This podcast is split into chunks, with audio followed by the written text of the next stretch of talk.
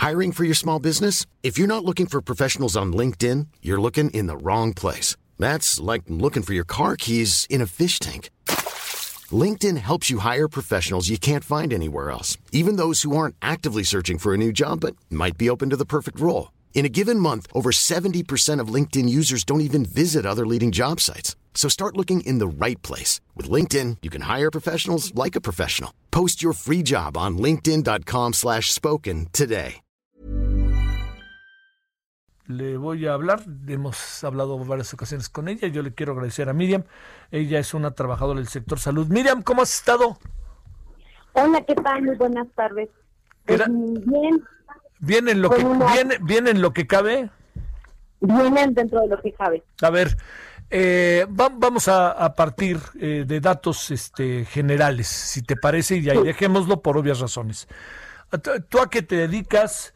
¿Qué es lo que estás haciendo? ¿Qué es lo que has hecho en tu vida? ¿Cuánto tiempo llevas trabajando? Todas estas cosas que creo que al público que nos hace el favor de escucharnos le van a servir para tener un referente de lo que, de, de por qué estamos hablando contigo. Mira, pues yo soy enfermera y este y pues ya tenemos ya tengo 17 años trabajando en el sector salud. Y este, pues bueno, ahorita tenemos una nueva novedad. Eh, llegó una guía de reconversión por parte del ISTE en, la que se nos ven afectados varios derechos que hemos ganado y que ya los teníamos pactado con el sindicato igual. Pero este, con su nueva normalidad pues nos está afectando ahorita en nuestra situación por ser personas vulnerables por pertenecer a un grupo de vulnerabilidad que se presentó pues a raíz del, de la pandemia del COVID. Entonces, a partir de ahí empieza ahorita la nueva reconversión que las autoridades nos quieren imponer. A ver, estas irregularidades, a ver, primero, ¿tú te quieres jubilar o no? No. ¿Cuántos años llevas trabajando? 17 años. ¿Y cuántos años necesitas más para jubilarte en caso de que tú quisieras hacerlo? Pues llegar a los 25 años de edad, como estaba ya estipulado, sí. Sí. Ahora, 25 años. Y eh, lo que yo te diría, ¿cuántas personas que tú más o menos sepas están en un caso como el tuyo, Miriam? Híjole, pues si estamos hablando de ICE, es muchísimos millones de personas. ¿Ah, sí? Pues Muchísimas.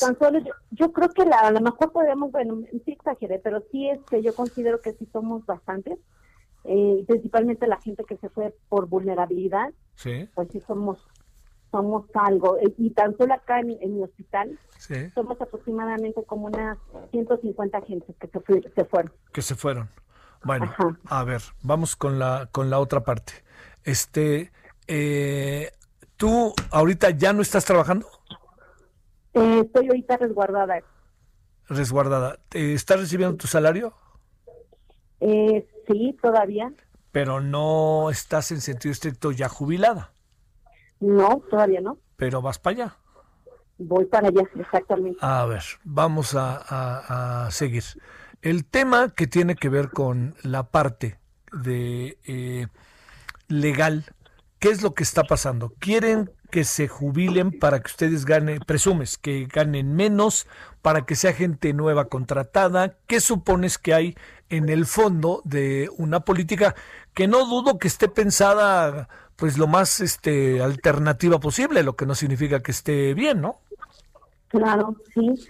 Pues yo yo yo veo tintes de esa situación que quieren este precisamente eh, contratar yo me imagino gente nueva eh, y, y, le estoy sincera, yo pues estaba laborando normal, sin ningún problema. A, pesar de mis condiciones de salud, pues soy una persona que todavía me encuentro fuerte y capaz, como para seguir trabajando. Esto, esto de la vulnerabilidad que nos antecede por, por enfermedades crónicos, degenerativas, pues sabemos que es una enfermedad que se controla y que se, y se puede vivir mucho, muy bien. La cuestión es que pues ahorita estamos en esta situación por lo del COVID, ¿no? Que somos vulnerables pero si no fuera por esto, seguiríamos trabajando normal y que nos permitiera el mismo gobierno seguir trabajando sin, sin ninguna vulnerabilidad de nuestros derechos.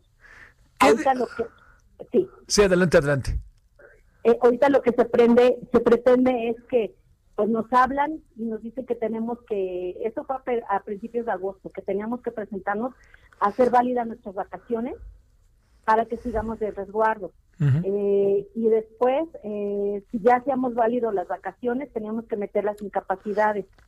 Incapacidades que sabemos bien que si empezamos a meter incapacidades, pues ya se nos empieza a restar nuestro salario porque son, son este beneficios que teníamos ganados por, por prestaciones entonces ya es una, se nos resta el salario y a partir de ahí pues no podemos tampoco exceder incapacidades. Sí. Eh, si, si nosotros, si la pandemia sigue en este mismo margen, eh, en un cuadro naranja, como en un semáforo naranja en el que estamos, este, en cualquier momento, pues si sigue el otro mes, pues ya nos quieren mandar una incapacidad, una licencia por invalidez.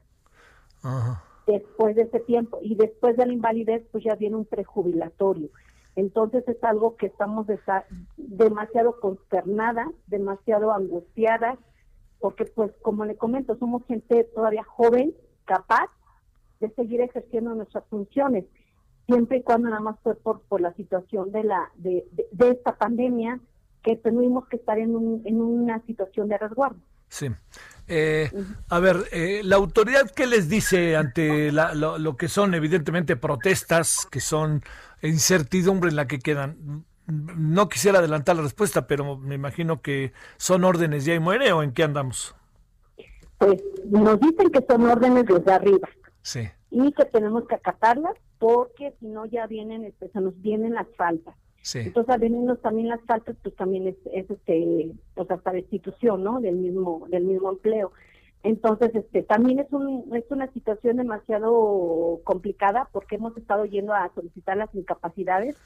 En el ISTE, donde, no, donde me corresponde a mí, es, no saben de esta situación a ciencia cierta. Entonces, este, también estamos ahí batallando para que nos den las, las licencias médicas, que también dicen ellos que pues, no, no siempre se nos pueden estar dando licencias médicas. Y, y, nos queremos presentar a trabajar y también nos dicen que no tenemos que trabajar porque estamos en una situación de vulnerabilidad. La verdad estamos en una incertidumbre, incertidumbre completa porque no sabemos ahora sí qué hacemos. Eh, vamos, nos presentamos a trabajar y no sé que no nos quieren ver ahí porque pues somos personas vulnerables. Vamos por las incapacidades, igual este es mucho, mucho relajo para ir por las incapacidades. Entonces, de verdad es algo demasiado engorroso eh, y no tenemos quién, de qué manera podemos apoyar, no sabemos hacia dónde ir más allá, ¿no? En, en términos, digamos, em, sin, entiendo que no tienes los datos, Miriam, pero si habláramos a nivel nacional, hay muchos casos como estos ahora que se están organizando, que tú sepas que se están gestando. Ya está el informe, ya varios hospitales que, que hemos tenido contacto, este, tan solo aquí de la zona metropolitana, ya la mayoría de la gente ya tiene entendido de esta situación. Algunos hospitales todavía no proceden porque estamos en semáforo naranja, pero en mi hospital pues ya ya procedió. En algunos hospitales dicen que está hasta el semáforo amarillo y pues acá en mi hospital pues ya empezaron este a, trabajar esta situación, ¿no? Sí. Bueno, pues este Miriam, ah, este, mira, lo importante está en que sigues recibiendo el salario, que eso es lo primero, ¿no? Por ley. Pero el asunto es que nos espera en el, en el, ahora sí que en el corto plazo, ¿eh? Ni siquiera el mediano. Ni siquiera el mediano. ¿Cuántas personas estarán más o menos que tú conoces y que se están organizando en lo inmediato en una situación como la tuya? Pues ahorita estamos, yo creo que como unas eh, 100 gentes que estamos viendo esta situación. Eh, le digo, le, comento aquí tan solo de mi hospital, ¿no? Este, estamos organizándonos pues, para ver de qué manera proceder y si no proceder legalmente, ¿no? Eso, es nuestra, nuestros clientes también que estamos viendo. ¿Y mujeres? ¿Cómo? ¿Cuántos hombres, cuántas mujeres más o menos? ¿O prevalece algún, prevalecen hombres o prevalecen mujeres? Pues yo me imagino que vamos mitad y mitad, ¿eh? Sí. Bueno, pues este, Miriam, te mando un saludo. Muchísimas gracias y estamos en contacto a ver qué qué sucede con nuestro pronto pronto si no tienes inconveniente hablamos para que tratemos de actualizar qué pasa y no no quitar este ahora sí que como se dice el dedo al renglón y en la medida en que eh, las entrevistas contigo puedan darnos elementos para que tome conciencia la autoridad, ver cómo se resuelve el asunto, que piensen ustedes, pues sería sin duda alguna una, un, un avance, que eso es lo que pretendemos incluso conversando contigo. Muchas gracias, Miriam. Muchísimas gracias, estamos en contacto. Gracias y muy buenas tardes. ACAST powers the world's best podcasts. Here's a show that we recommend.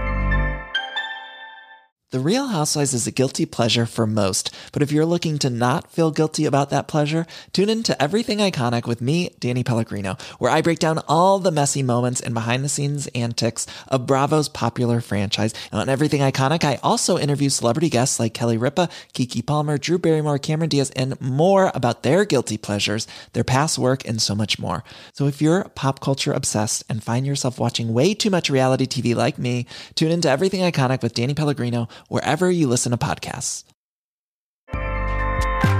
ACAST helps creators launch, grow, and monetize their podcasts everywhere. ACAST.com.